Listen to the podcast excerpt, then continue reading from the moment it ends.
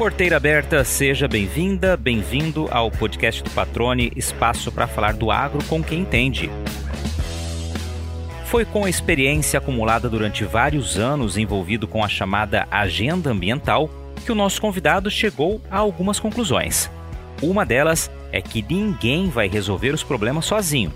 A outra é que não existe obstáculo insuperável quando realmente há interesse em colaborar com a implementação de políticas ou programas que visem práticas mais sustentáveis.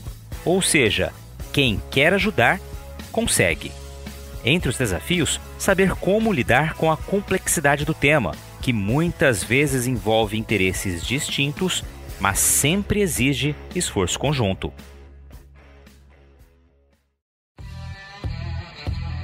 Por quase uma década, o Fernando Sampaio trabalhou em países da Europa com a importação de carne bovina. Foi o início da carreira do engenheiro agrônomo que se especializou neste mercado e testemunhou de perto a consolidação do Brasil como o maior exportador do produto. O tempo lá fora também rendeu conhecimento sobre o olhar internacional para o agronegócio brasileiro, incluindo as críticas e cobranças relacionadas à sustentabilidade. Gradativamente, tornou-se uma das referências no assunto. Ocupou cargos estratégicos na Associação Brasileira das Indústrias Importadoras de Carnes, a ABEC, para onde retorna agora após dirigir por mais de seis anos a estratégia Produzir, Conservar e Incluir de Mato Grosso, que desempenha um amplo e importante papel direcionado a ações sustentáveis. Fernando Sampaio, que prazer recebê-lo aqui no podcast do Patrone, cara. É, fazia um tempo já que teu nome estava naquela lista que, olha, preciso ligar pro Fernando para ver se ele tem um tempinho para participar com a gente. E aí, com a tua mudança agora, né, a partir deste ano, falei, tem que ser agora. Inclusive, o teu nome foi uma sugestão também do Chico Manzi, da Aclimate falou, cara, você já conversou com o Fernando? Eu falei, tá na minha lista aqui, ele então acelera que ele tá rumando para Brasília. E agora você é aí de Brasília, de Brasília falando com a gente. Cara, seja bem-vindo ao podcast do Patrone. Obrigado por abrir esse espaço na tua agenda. Sei que você tá num processo de mudança, então a correria que normalmente é grande agora tá ainda maior porque é um processo de mudança que exige muito tempo e você prontamente está aqui com a gente. Seja bem-vindo. Obrigado, cara. Tudo bem? Obrigado, patrônio. Obrigado pelo convite também. Acho que já, já passou muita gente ilustre aí no podcast. Para mim é um prazer estar aqui com você. Maravilha. Fernando, vamos falar um pouquinho da tua trajetória, né? Você é um cara que teve uma atuação fantástica aqui em Mato Grosso, não estou rasgando elogios à toa, e a prova disso é eu acho que não existe unanimidade, né? Mas todas as pessoas com as quais eu converso do setor, quando se referem ao seu nome, o fazem com bastante elogio. E isso eu acho muito bacana, né? Acho que é a, é a certificação de que o trabalho foi muito bem feito, um trabalho aí relacionado à sustentabilidade, a ações é, nessa linha que você vai mencionar mais adiante. Mas eu queria saber inicialmente, como é tradição aqui no podcast, das origens do Fernando Sampaio, né? Como começa a tua história, a tua região de nascimento, né? E tua ligação com o agro. É, vamos lá. Eu, eu, eu, já rodei bastante por aí, né? Eu nasci no interior de São Paulo, em Araraquara. Eu sou engenheiro agrônomo, né? Estudei lá em Piracicaba, mas o meu pai era engenheiro agrônomo também, né? Inclusive, antes de eu nascer, lá no comecinho dos anos 70, ele estava em Alta Floresta, quando a Alta Floresta estava começando, né? E depois eu morei no sul do Pará, morei no Piauí, aí eu fui estudar em Piracicaba e quando eu me formei, a Exalc tinha convênio né, com uma escola de agricultura na França, eu fui para lá. Isso foi em 99 e, e aí eu fiz né, um pedaço do, do curso deles lá e comecei a trabalhar no mercado de carne, é, num frigorífico francês. E foi bem o período que começou a dar uma crise violenta de vaca louca lá na Europa. É, então, isso pegou muito a indústria lá, né? Muitas indústrias fecharam, foi uma, uma grande crise ali no setor. E eu vi uma oportunidade para atuar com a importação, né? O Brasil então era, a Europa era o grande cliente do Brasil, mas ainda era, né, uma exportação pequena ali comparada com a Argentina, com outros fornecedores, né? E, e, e aí eu fui para Holanda trabalhar para um importador de carne. E eu fiquei lá bem no período que o Brasil mais cresceu na exportação. Né? Entre é, 2001 e 2008, o Brasil passou a Argentina, passou os Estados Unidos, né? virou o maior exportador mundial de, de carne bovina, é, vendendo não só na Europa, né? mas em 2002 abriu a Rússia, os mercados do Oriente Médio, então foi o período em que, de fato, o Brasil virou um grande player. Né? E aí, o meu plano no começo era ir para a Europa para ficar seis meses, eu fiquei nove anos. aí, é, quando eu voltei para o Brasil, ainda voltei é, trabalhando para essa empresa holandesa, né? Eles tinham produção também no Mato Grosso do Sul. Eu fui para Campo Grande, mas me chamaram na BIEC é, nessa área de sustentabilidade, né? Em 2009. É, e ali você teve, na verdade, um monte de coisas combinadas, patrone. Você tinha né, começou essa discussão do desmatamento e pecuária, né, o, o, relatório do Greenpeace, os taques do Ministério Público lá no Pará, isso é, pegou a indústria toda, né, uma, uma crise muito grande também por conta, né, 2009 foi o ano que quebrou o Lehman Brothers, teve uma queda na exportação, você teve uma enxurrada de recuperações judiciais dos frigoríficos, então eu entrei na BIEC nesse período, para olhar essa agenda de sustentabilidade, né? E depois, quando o Antônio Jorge Camardelli, que é o presidente hoje ainda da entidade, ele entrou, ele me colocou de diretor executivo, aí eu assumi outras funções também, né? E eu fiquei lá até chegar a hora de, desse convite, né, de vir para o Mato Grosso em 2016. Maravilha, vamos é, é, pegar por trechos aqui antes da gente contar a tua história aqui em Mato Grosso. Inicialmente você disse ali, seu pai é engenheiro agrônomo, você seguiu essa área também por influência dele, né? Qual que era a tua visão do campo naquele momento? Voltando ali na, na decisão da faculdade, Fernando. Então, meu pai é, sempre foi esses agrônomos de fronteira, né? Ele ia para essas áreas novas, então ele morou em Alta Floresta, lá no sul do Pará, no Piauí, sempre áreas que estavam né, começando, que tinham oportunidade, sempre com grandes projetos, né?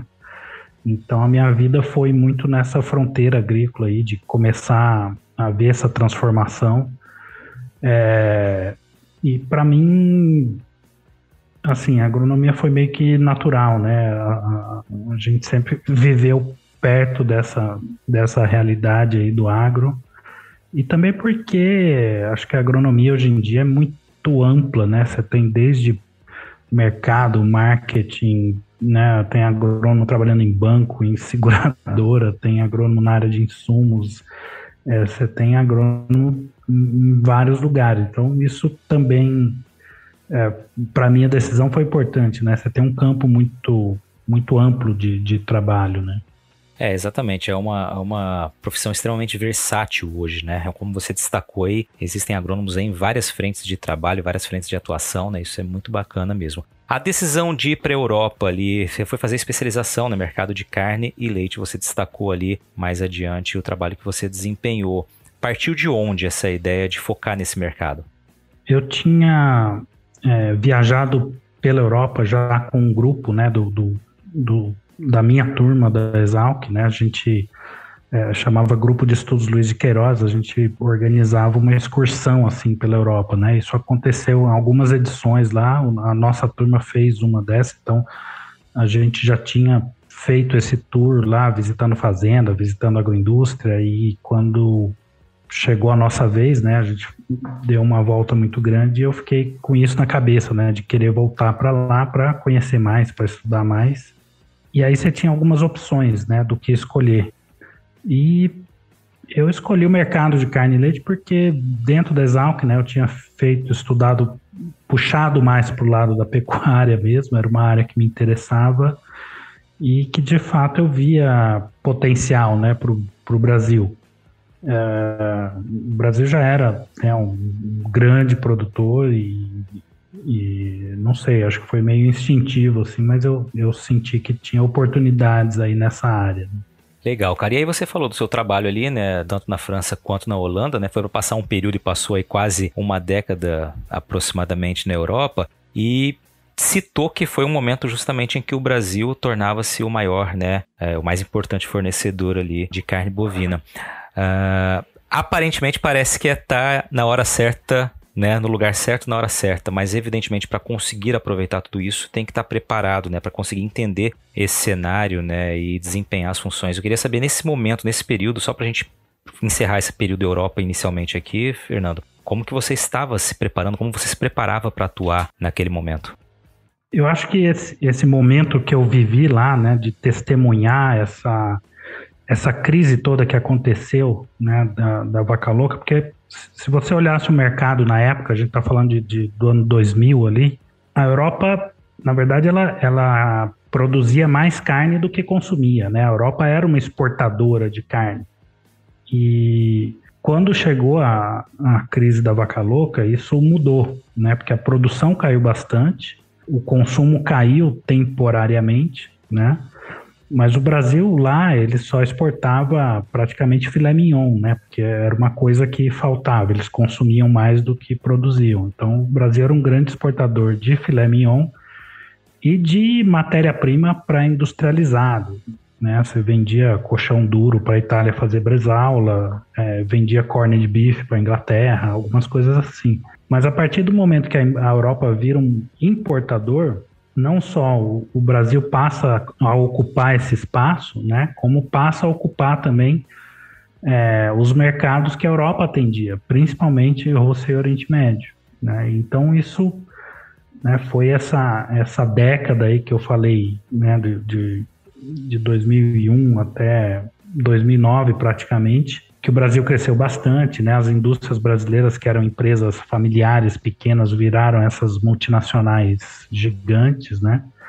E na verdade eu tive essa, essa sorte, né, de estar tá dentro desse, de estar tá testemunhando ali ao vivo e a cores, né? É, então eu acompanhei muito disso, do crescimento das indústrias, dessas aberturas de mercado, né? Foi também é, quando o pessoal começou a se organizar e a BIEC, é, o Pratini de Moraes, que tinha sido ministro, assumiu a entidade é, com esse trabalho, né, de pegar a mala aí embaixo do braço e sair batendo em portas aí, abrindo mercados. Então, é, foi uma, uma escola ali, né, aprender fazendo é, e na Holanda, né, que os holandeses têm história aí no comércio, né, tem um monte de produtos do agro brasileiro, inclusive, que passam ali pela Holanda antes de serem é, distribuídos na Europa e no mundo, né? Excelente, cara. Era só para realmente ter uma ideia, né, de como foi vivenciar esse momento e poder, né, atuar com o que você trabalhava ali, justamente nesse momento que você disse, aprender fazendo, né? Isso é muito interessante, é um capítulo extremamente importante que você destaca aqui. E na sequência você mencionou, né, que veio então o convite para trabalhar na ABIEC e já trabalhando com sustentabilidade no momento também em que havia, vou classificar como crise aqui, né, mas uma, um momento de polêmica muito grande, né, que era aquele início ali por volta de 2008, 2009 ali, né. Pois é, aí você tinha duas coisas, né? Lá fora, inclusive quando eu estava na Europa ainda, né? Porque o Brasil começou a mandar muita carne para a Europa e aí você tinha os produtores de lá é, muito ressabiados, né? Com essa coisa de estarem de, de perdendo espaço aí para a concorrência do Brasil. Então, França Irlanda, né, que são os dois grandes produtores de carne lá, e, e, onde você tem as organizações de produtores mais ativas protestando contra o Brasil, e começava a surgir essa ideia, né? Ah, o Brasil está exportando só porque está desmatando a Amazônia, né? É, e isso levou a restrições também, né? A Europa, com a desculpa sanitária, né? Mas criou restrições que acabaram diminuindo muito o volume do que a gente mandava para lá, por pressão desses produtores. Né? E aqui dentro do Brasil, isso é, começou né, em 2009 com o relatório do Greenpeace, porque qual que é o problema? Né? O, até 2009 ali, a indústria comprava boi olhando a lista do IBAMA, olhando a lista do Ministério do Trabalho, trabalho escravo, que eram as informações públicas que existiam o frigorífico não checava para ver se o cara tinha um desmatamento ilegal dentro da fazenda dele, porque ele não entendia que isso era uma obrigação dele.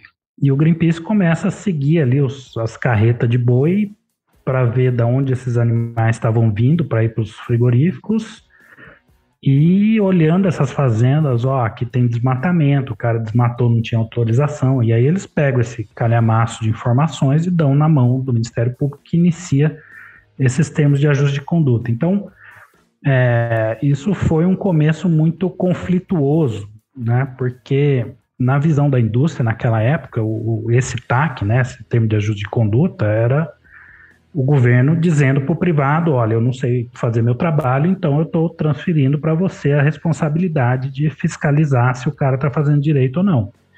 Então era o frigorífico que tinha que saber se o produtor tinha CAR, se ele tinha desmatamento legal ou não, porque tinha um monte de desmatamento que não aparecia nem na lista do IBAMA. Mas é, desse tumulto todo, né, começou um processo de tentar organizar um pouco melhor, da indústria ter uma noção melhor geograficamente da onde estava vindo esse fornecimento dela e qual era o risco associado, né? Porque até então o cara que sabia da onde vinha o boi era um motorista do caminhão que ia lá buscar. E aí você começa a colocar um ponto de GPS ali, colocar no mapa mesmo todos esses fornecedores na Amazônia e ver se o cara estava dentro de uma terra indígena, se ele tinha um carro ou não tinha, né? É, e isso, apesar desse começo todo tumultuado, acabou virando um ativo na mão é, é do frigorífico. Porque tanto para clientes como para financiadores, para os bancos, ele podia mostrar isso como ativo. Olha, eu tenho controle aqui né, do, que, é, é do que eu estou fazendo. Né? Eu sei que o meu fornecedor está regularizado, que não tem desmatamento. Então, de certa forma, é o que o, o ESG hoje é isso, né? Você ter a informação, né? Você conseguir se organizar para dar essa, essa transparência. Isso, é, né, em 2009, nessa indústria ainda era uma coisa muito que precisava de muito trabalho, né, para ser colocado em prática. Até pela falta de informação que existe. Os frigoríficos tinham em 2009 mais informação do que o governo do estado tinha sobre as fazendas, sobre o estado da regularização. Então, eu estava lá também quando a gente começou esse processo de, de, de, organização, de monitoramento, né? E aí, esse período você passou ali, né, à frente da BIEC ali, primeiro como coordenador de sustentabilidade, depois como diretor executivo que você mencionou, e por um período também foi presidente do GTPS, né, que é aquele grupo de trabalho da pecuária sustentável, né? Isso. Então, o GTPS ele foi criado é, também em 2009, né? Porque nesse contexto todo que estava ali, né, começaram a surgir ideias, tal, o que, que a gente pode fazer e tal, né? E o GTPS ele foi criado um pouco no modelo é, que já existia em outras commodities agrícolas de mesa redonda. Então você tem na soja, no óleo de palma, no açúcar, você tem coisas parecidas. E como é que isso funciona? Você coloca ali todo mundo na mesa, é, produtor, indústria, banco, varejo, né? Para definir, tá, o, o que, que é uma pecuária sustentável, né? O que, que é uma soja sustentável, por exemplo.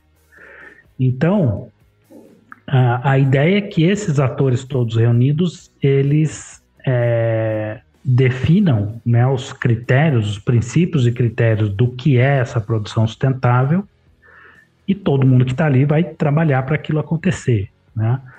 O que acontece é que no caso da soja, por exemplo, a mesa redonda é a RTRS, acabou virando um grande esquema de certificação. Então, você definiu aqueles critérios da soja responsável, aquilo vira uma certificação e aí eu começo a comprar aquele produto para garantir que ele não tem desmatamento, não tem irregularidade, né?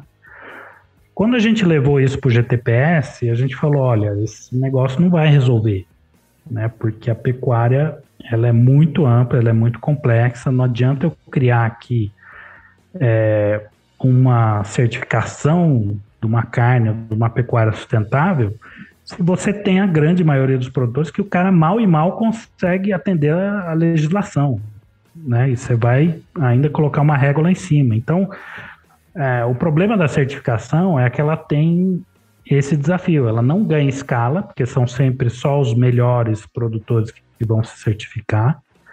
E ela é cara, e você não tem um mercado que pague isso. Né? O nosso grande mercado hoje na carne ou de outros produtos são mercados emergentes, inclusive o Brasil, né? 80% da carne que a gente produz fica no Brasil, então é muito em cima de preço, né? E, e aí a certificação vira um nicho, ou seja, ela não consegue resolver a base do problema. E aí no GTPS, onde eu estava representando a indústria, né? Depois eu virei presidente, a gente tomou a decisão de olha, não vamos fazer isso aqui virar uma certificação, vamos pelo caminho de disseminação de boas práticas, de melhoria contínua. Né? Foi lançado um guia de indicadores que ajuda é, o produtor a entender onde ele está e onde é que ele pode melhorar.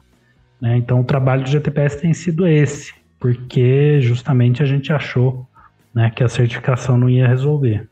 Legal, cara. Pedi para você destacar um pouquinho esse período à frente do GTPS, até para lembrar que também um outro entrevistado aqui, né, de muita admiração que eu tenho, que é o Caio Penida, ele participou do episódio 74, foi presidente do GTPS também por um tempo. O episódio dele é o premiar ao invés de boicotar, então se alguém quiser também ouvir um pouquinho a história do Caio, é o episódio 74 do podcast do Patrônio. E agora uma pausa no bate-papo para dar um recado a você que é produtor ou produtora rural. Já tá na hora de pensar na próxima jogada, hein? Então, que tal mirar na semente e acertar em ótimos resultados para sua lavoura?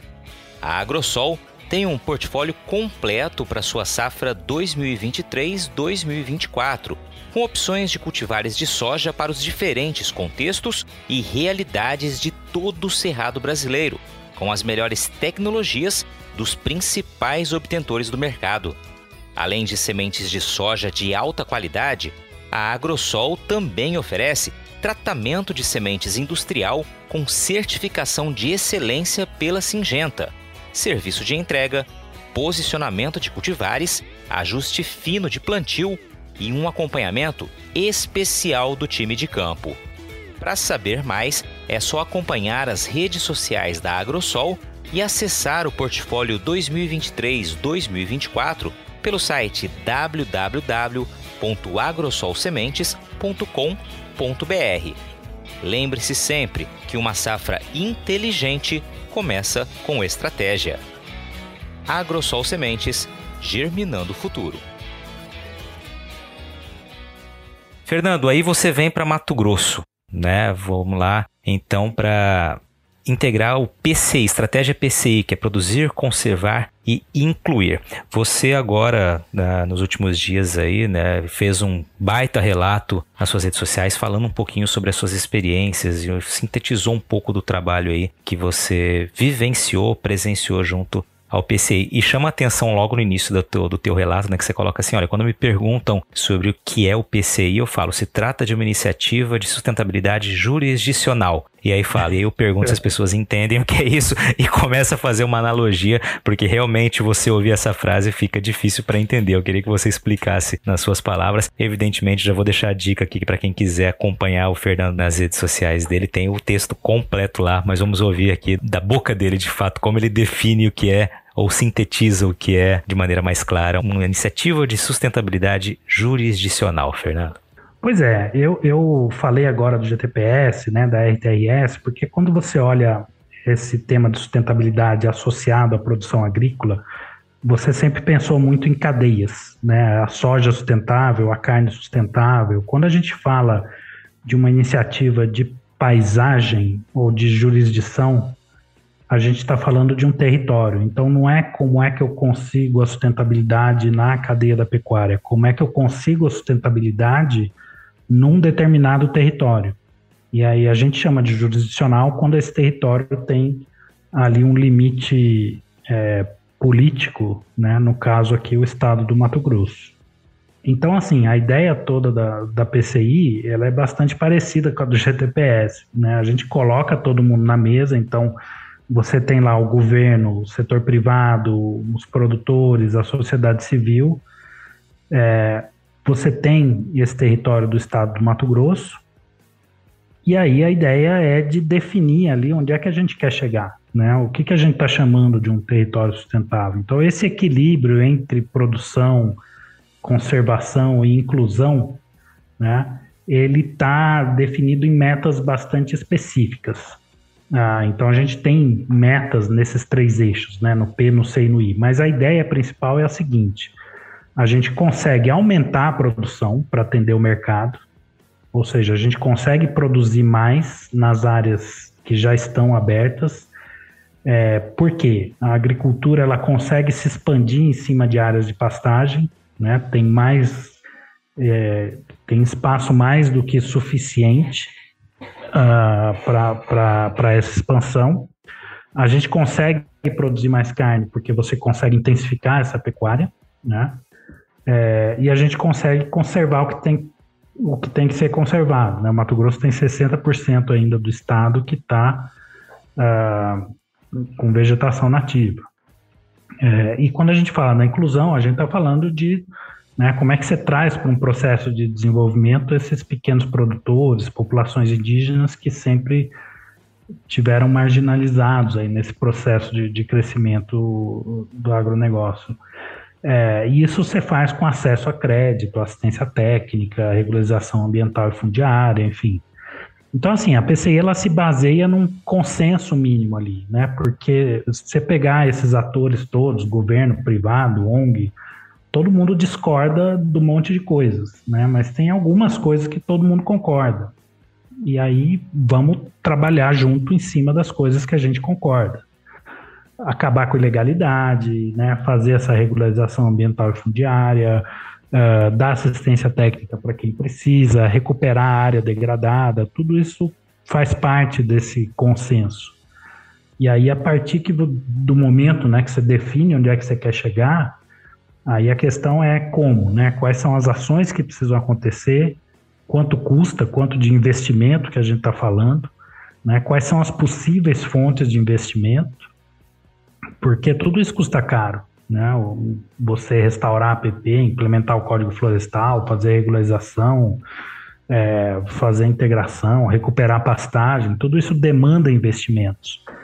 E aí você tem uma série de fontes possíveis de investimento, né? Você tem crédito rural, você tem o orçamento do governo, você tem investimento privado, é, você tem esses recursos de cooperação internacional que são um pedacinho disso, mas que pode ser usado para destravar alguns gargalos.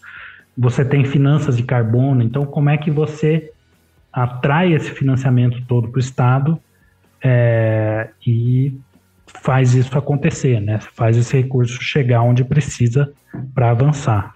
Agora não é um trabalho evidentemente fácil, né, cara? Você já destacou aí que são cada elemento, né, cada integrante de todo o processo pensa muitas vezes de maneiras opostas, de maneiras diferentes, é preciso encontrar um denominador comum aí, né, trazendo um jeito mais simples aqui. Evidentemente, demanda demandou durante muito tempo, muita reunião, muito diálogo, né, para conseguir chegar a esses lugares comuns, né? É, e assim, o, o, ponto de partida é que a gente precisa entender que ninguém vai resolver os nossos desafios sozinhos, né? Não é só o produtor que vai resolver tudo, não é só o governo que vai fazer tudo. Né? Você precisa, de fato, ter uma colaboração público-privada é, para fazer essa agenda andar. E aí, uh, quando você fala em colaboração né, entre atores tão diferentes, a primeira pergunta é o que, que eu vou ganhar com isso? E aí a gente pode pensar assim, primeiro, né, a gente está pensando aqui no, no, no, Mato Grosso, como é que eu quero estar tá no Mato Grosso daqui a 5 anos, 10 anos, né? Como é que eu vejo esse território do Mato Grosso? Como é que eu quero que ele esteja? Então, esse é o primeiro ponto, né? Tá todo mundo de acordo ali de onde a gente quer chegar. Mas isso tem dois efeitos colaterais positivos, né? O primeiro é que as ações que a gente está falando, elas têm um impacto no clima gigantesco, porque a gente está falando de um monte de coisas que contribuem para a mitigação de mudanças climáticas. Então, esse é o primeiro ponto positivo, né? E isso é bom para os negócios, isso é bom para os produtores, porque de fato né, você tem cenários onde vão sofrer mais com seca, com outras coisas. É, isso é bom para atrair investimentos, tudo isso gera crédito de carbono, você consegue captar recursos com isso. Então, esse é um lado positivo. Né? O outro lado é em relação ao comércio mesmo.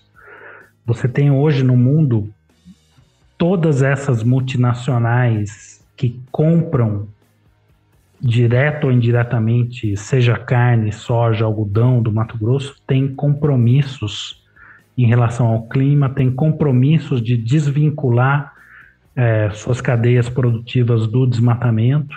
Né? Então, quando a gente avança nessas metas da PCI, a ideia é que a gente está reduzindo o risco para todo mundo. É, ou seja, é, imagina você chegar num ponto, né, num determinado território onde você não tem ilegalidade, onde você não tem conflito, está todo mundo regularizado. Quer dizer, eu posso comprar qualquer coisa de qualquer um ali dentro. E até hoje, essas indústrias, para botar em prática essas, esses compromissos, elas trabalham muito em cima de exclusão, ou seja, ah, o cara não tem cara, eu não compro dele. Ele tem desmatamento, eu não compro. Ele está na lista do IBAMA, eu não compro. Ou seja, você vai jogando um monte de gente para fora de uma cadeia normal de comercialização esse cara continua lá, né? Porque ele não vende para você, ele vai dar um jeito de vender para alguém. E o que a gente propõe com a PCI é o contrário. Não, eu quero trazer todo mundo para dentro, né? Como é que eu regularizo aqui todo mundo? Como é que eu trago todo mundo, né, para esse comércio é, é, atender esses critérios todos? É lógico que tem coisas que são inegociáveis, né? Você não vai legalizar um cara que está envolvido em grilagem ou está invadindo terra indígena. Tem coisas que não dá.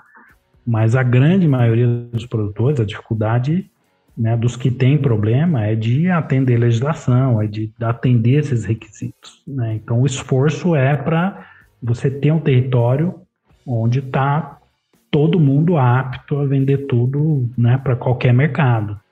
Eu vou te perguntar daqui a pouco, Fernando, para que você cite alguns avanços que você viu ao longo desse tempo. Inclusive, isso também é um destaque está em destaque no teu relato, né? Acho que é fundamental a gente também aproveitar esse espaço aqui para você mencionar. Mas eu queria trazer duas frases que você coloca, inclusive, no teu relato também. Eu vou juntá-las aqui para que você as comente. Você coloca lá que durante seis anos Mato Grosso avançou muito a resposta tanto dos compradores que demandam os produtos sustentáveis, isso entre aspas, como os investidores, como dos investidores foi tímida a resposta dos compradores e dos investidores. E mais adiante você coloca que a gente precisa mais de um espírito let's do it, né? Ou seja, vamos fazer daqueles que realmente dizem que se preocupam com a crise do clima. Eu queria que você comentasse esse ponto de vista.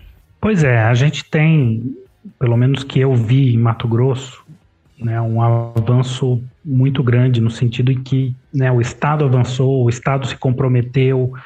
É, você tem hoje né, o governo com ações concretas no combate ao desmatamento ilegal, na regularização ambiental, tanto que Mato Grosso está melhor do que qualquer outro estado da Amazônia nessa agenda.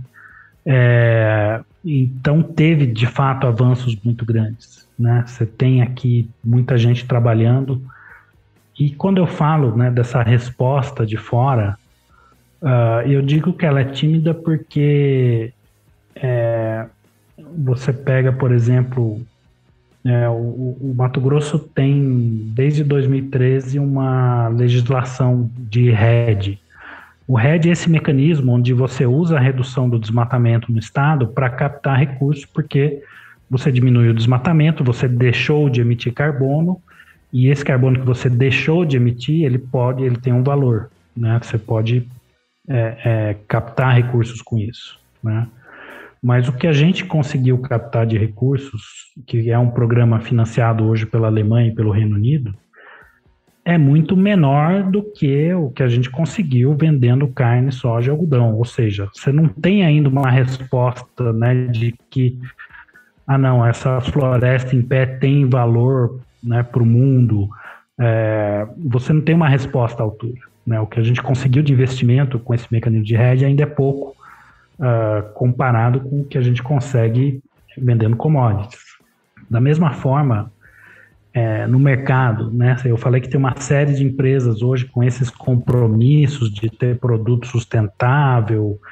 Então o cara vai lá, ele promete que ele só vai ter carne sem desmatamento, soja sustentável, e ele está sentado lá na Europa, no Japão, nos Estados Unidos, de braços cruzados, esperando esse produto aparecer. Né? E, e o que a gente está dizendo para essas empresas é: não, você tem que vir aqui ajudar a fazer esse produto aparecer, né? Não é só lá botar a régua e ficar esperando e cobrando, né? Se você não vem aqui investir junto, trabalhar junto com os fornecedores, com os produtores que estão aqui, para atender essas demandas todas. Né? E nesse sentido, você tem hoje, a gente tem alguns exemplos no Mato Grosso de empresas que de fato têm ações concretas no campo, né? Mas ainda também é pouco, né? Você precisa ter muito mais gente disposta a investir, a trabalhar junto, a valorizar esse produtor que está fazendo a coisa certa. Né? Essa Vou usar a palavra demora, tá? Me corrija se eu estiver equivocado, mas essa demora em ver isso acontecer na prática não aumenta o risco de que as ações elas se tornem mais escassas, ou seja, conforme vai demorando né, esse tipo de, de ação, de investimento, de, de fato de participação conjunta, isso não tende a tornar mais lento todo o processo? É, essa, essa, você pegar essa última COP que foi lá no Egito, né, e que o mote da COP era né? Era para ser a cópia da implementação, ou seja, tá todo mundo cansado de ouvir discurso e promessa, ah, eu vou colocar um, milhões nesse fundo aqui e vou colocar, né, é, é, fazendo promessas e, e, não vendo a coisa acontecer. Eu acho que tem muita coisa é, disponível em termos de recurso, de investimento, mas eu acho que tem um gap muito grande entre é, você pegar isso que está no ar e trazer para a realidade. Por exemplo, como é que eu faço alguém investir aqui na pecuária do Mato Grosso, né, nesses produtores que estão lá, é, que não têm acesso a crédito adequado, que falta assistência técnica. Então, isso era uma das coisas que a gente queria fazer com a PCI também. Né? Criar modelos de investimento onde você pode ter um recurso a fundo perdido para bancar uma assistência, associado com uma linha de crédito que seja adequada para a pecuária, com outro recurso de carbono, talvez, para o cara conseguir é, fazer a recuperação de APP que ele precisa fazer. Então, a gente precisa é, é, colocar em prática isso. E, de fato, né, toda demora acho que só piora a crise.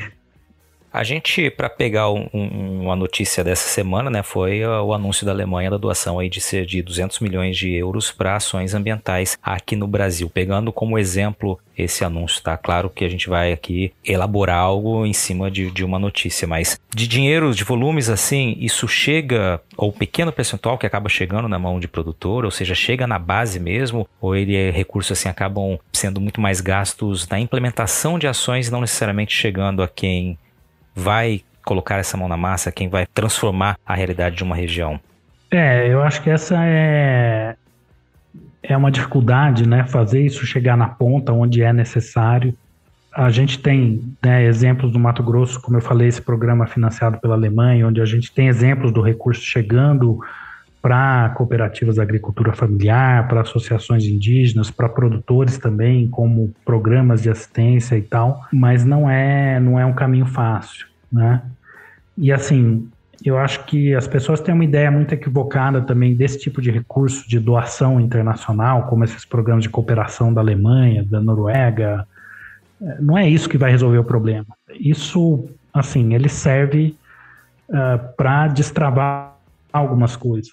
Né? Você pega um tema tipo regularização fundiária, você não tem nenhum investidor privado que vai botar dinheiro nisso. Né? Você tem que resolver com recursos de orçamento e com recursos de doação, uh, controle do desmatamento. Né? É muito difícil, mesmo no Mato Grosso, onde a gente investiu bastante, você precisa de muito investimento para controlar uh, extração ilegal de madeira. Né? Então, esse é o tipo de tema onde você consegue usar o recurso de cooperação de forma eficiente. Ao mesmo tempo, a gente precisa de formas né, de atrair o dinheiro privado também, é, dinheiro de investimento.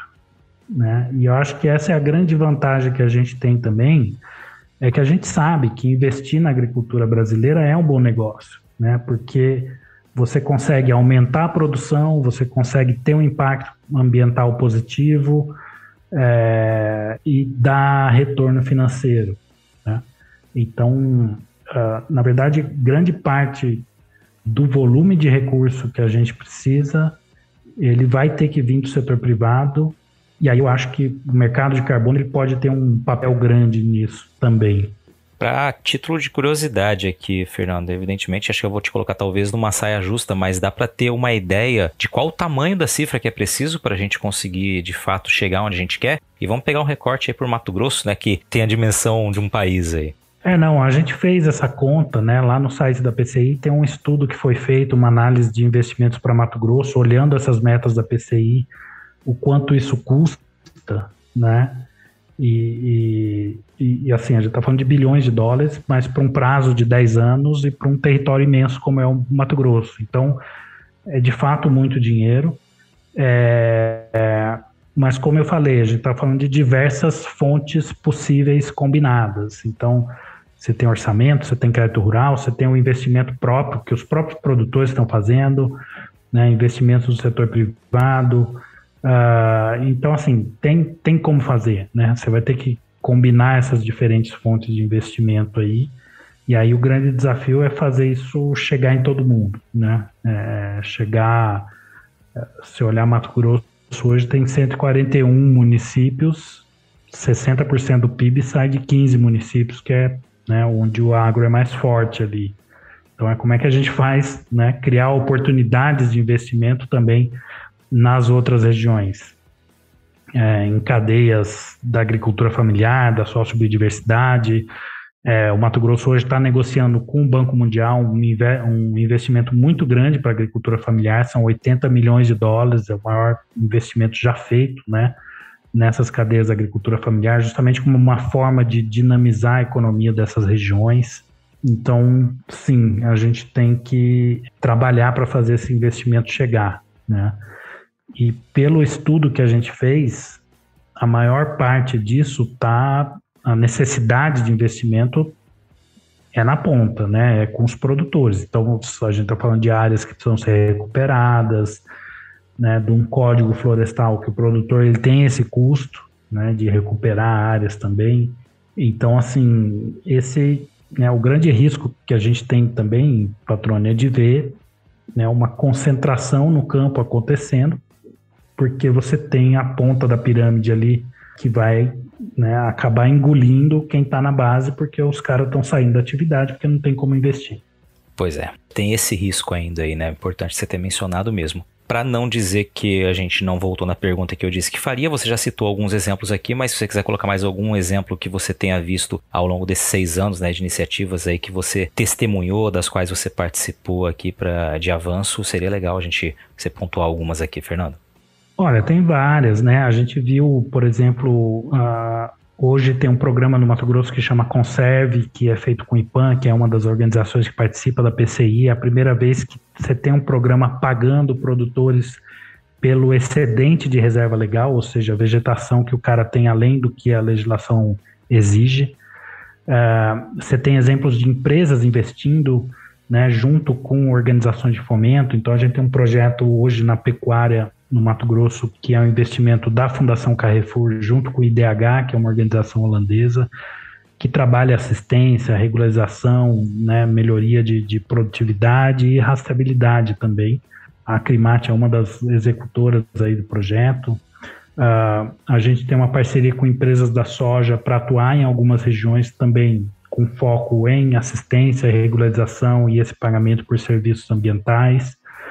Tem esses programas de cooperação, né? Pela primeira vez o Mato Grosso tem uh, captou recursos de rede, então com a Alemanha, com o Reino Unido, uh, foram mais de 200 milhões de reais investidos nos últimos anos. É um programa que vai continuar ainda. Uh, tem né, esse investimento do Banco Mundial na agricultura familiar. E tem exemplos de investidores privados. Né? Existe um fundo chamado Andy Green, que é um fundo privado, que investiu lá na Roncador, investiu na FS, investiu no Marfrig, e assim, eles fazem esse investimento no Mato Grosso porque o Mato Grosso tem esses compromissos todos, né? E são investimentos que precisam ter um impacto ambiental também. Então tem um retorno de proteção de vegetação, de restauração de áreas. Então isso tudo está acontecendo, né? E eu acho que tem mais oportunidades ainda uh, ah, para chegar no Mato Grosso. Maravilha, cara. O que, que você guarda dessa experiência toda, Fernando? O que, que você vai levar? É, qual lembrança ou quais lembranças você leva daqui de Mato Grosso agora que você começa uma outra fase da tua jornada profissional de novo em Brasília? Olha, patrônio, foi uma experiência muito complexa, né? Ao mesmo tempo muito gratificante também. Eu acho que a principal lição é que se a gente quer é, colaborar, a gente consegue, né? Então, em vários momentos a gente conseguiu colocar na mesa produtores, sociedade civil, financiadores, enfim, para trabalhar juntos, e tem exemplos disso acontecendo no Mato Grosso inteiro.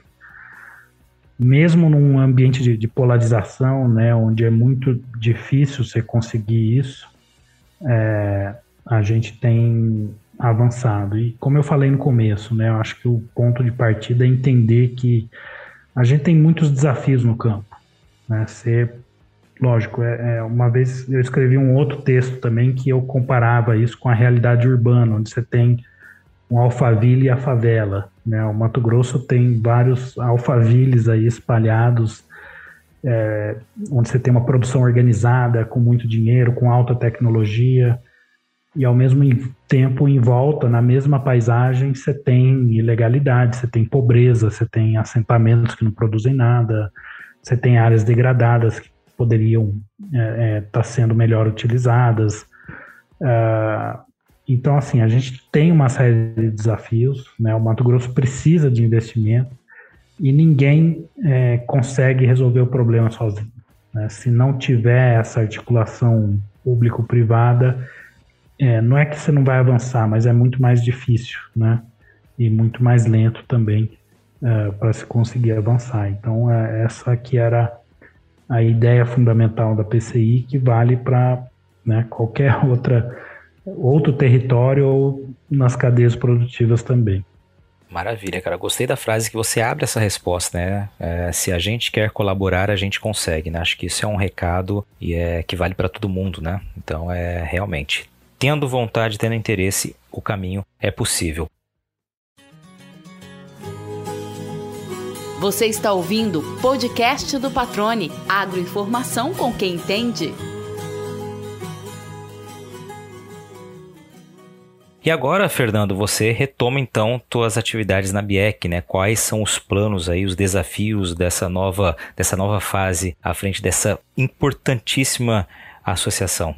Bom, o desafio né, eu saí da BIEC, onde era um trabalho de cadeia, né, para trabalhar com esse território do Mato Grosso, e agora eu vou voltar para um trabalho de cadeia produtiva. E a gente tem um grande desafio hoje, que é essa pressão internacional subindo, né, e aí você tem não só do lado privado os compradores fazendo exigências em relação à sustentabilidade, como países também, né, a União Europeia baixando regulamentações nesse sentido, mas também o Reino Unido, Estados Unidos, Japão, e essa discussão está chegando na China também, e eu acho que é, é um erro achar né, que isso é coisa de europeu, ah, se eu não vender lá, eu vou vender na China, porque essa agenda do clima ela é transversal, né, ela vai, ela está em todos os países, de alguma forma isso tem um impacto no comércio, então é, a ideia é trabalhar para atender o mercado, principalmente, né? Ah, para dar um apoio também para as indústrias, né, para os produtores, de como eles conseguem é, se adequar a essas exigências uh, e manter esse diálogo da cadeia, né, seja com os produtores, com a sociedade civil, com o governo, de como superar esses desafios todos que a gente tem. E no boi é bem complexo. Né? O boi acho que está em quase todos os municípios brasileiros, está muito presente na Amazônia, ainda tem né, uma questão importante em relação ao desmatamento na fronteira, não porque isso seja culpa da pecuária, né? É que desmatou, a primeira coisa que aparece em cima é pasto e boi. Não porque a gente precisa de mais área para produzir, mas porque é a dinâmica ali de ocupação do território, né?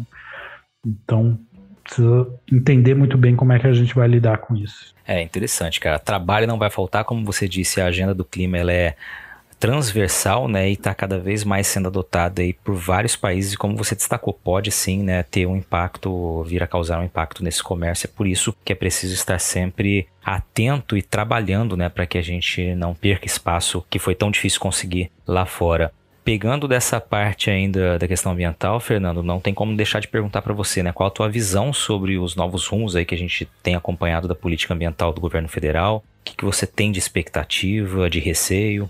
Olha, Patrônia, é... eu acho que o governo anterior tinha uma visão de desenvolvimento, especialmente para a Amazônia, que era a mesma coisa que estava na cabeça dos militares 50 anos atrás, né? Que é aquela coisa de abrir estrada, de lotear, de levar mineração, boi, madeira, enfim. E eu acho que o mundo inteiro está entrando num outro tipo de realidade. Né? O Jorge Caldeira, que é um historiador, um escritor também, né? Ele escreveu sobre um livro que chama Brasil Paraíso Restaurável, né? E o ponto de partida do livro é um mapa que mostra a biomassa no mundo, como se fosse né, o, o, lugar que, que tem mais biomassa, e que o Brasil está no centro desse mapa, pulsando ali, gigante. Né? Ninguém, nenhum outro país do mundo tem a oportunidade que o Brasil tem de explorar tanto biodiversidade como essa produção de biomassa. Né? Então a gente precisa é, pensar num modelo novo de, de desenvolvimento. A gente tem espaço mais que suficiente para produzir tudo que o mercado interno e externo precisa, é, mas eu acho que a gente precisa de fato, uh, e eu espero que esse governo né, consiga fazer isso, pensar um modelo de desenvolvimento, porque não adianta é, você ter essa região né, que tem a maior biodiversidade do planeta, é, tem também os piores indicadores sociais e econômicos do Brasil. Né? Então, isso também não dá para aceitar. Né? Eu acho que tem que promover um desenvolvimento econômico, mas não com esse modelo antigo, anacrônico. Né? A gente tem que pensar uma coisa nova para essas pessoas que vivem aí, mas também né, pensando nas oportunidades que esse, que esse novo mundo aí apresenta. Perfeito. Cara, a gente está chegando no fim do nosso bate-papo aqui. Muitas informações, muitos pontos de vistas fundamentais, né, importantes e de quem vivencia isso há tanto tempo, né, que é o teu caso. Eu tenho espaço aqui no, no programa, nos episódios, Fernando, em que eu pergunto aqui ao entrevistado, né, qual foi aquela pergunta, ou qual é aquela pergunta que ao longo da tua carreira, né, ao longo da tua história, você gostaria de um dia ter tido a chance de responder que ainda não lhe foi feita, né? Seja uma pergunta, seja um comentário que você gostaria de fazer, o espaço é esse aqui aberto para você. Não, eu acho que a, a, pergunta é como lidar com a, com a complexidade, né, Patrone? Porque você vê hoje é, é uma torre de Babel, né? Você tem um milhão de iniciativas, de projetos, de coisas que vão aparecendo com uma velocidade muito grande, né?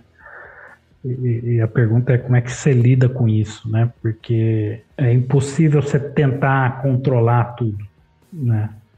Mas o que eu acho é que enfim, controlar não dá, né? Mas dá para garantir que essas iniciativas todas estejam levando a gente para um lado bom, né? É, para um rumo que seja bom para todo mundo também. Então essa é uma das, das coisas que, que eu tenho refletido também, né? Porque acho que é, é muita coisa ao mesmo tempo. Exatamente, cara, muito legal. Inclusive a pergunta aqui, como lidar com a complexidade, né? Isso realmente você resume, né? Tudo que você tem vivenciado e que nós temos vivenciado nesse mundo de transformações, né? E de realmente uh, muitas complexidades, né? Acho que você resumiu bem. Quero te agradecer, cara, pela participação aqui, pelo tempo, pela entrevista. Te parabenizar mais uma vez pelo trabalho que você tem desempenhado, trabalho que você desenvolveu, né, desempenhou aqui nesses seis anos em Mato Grosso e desejar, claro, todo o sucesso do mundo nessa nova jornada, né, que você consiga levar a imagem da carne brasileira mundo afora, né, e superando todos os obstáculos que eventualmente vierem a surgir. Obrigado mais uma vez, cara. Obrigado, Patrone. Foi um prazer estar aqui com vocês. Mato Grosso foi muito bom para mim, para minha família. A gente gostou muito de ter vivido aí. Espero voltar muitas vezes ainda. Mas obrigado. E aí, gostou do bate-papo? Então dá aquela força e compartilhe essa entrevista com os seus contatos. E olha, aproveita para mandar aquele feedback dizendo o que você está achando do podcast do Patrone. Pode criticar, elogiar, sugerir temas e pessoas para dividir boas histórias aqui nos próximos episódios. É só enviar uma mensagem lá no Instagram para @luispatrone que a gente troca uma ideia, viu? Então, gente, sucesso da porteira para dentro, força e fé da porteira para fora e vamos que vamos. Você ouviu o podcast do Patrone. Agroinformação com quem entende.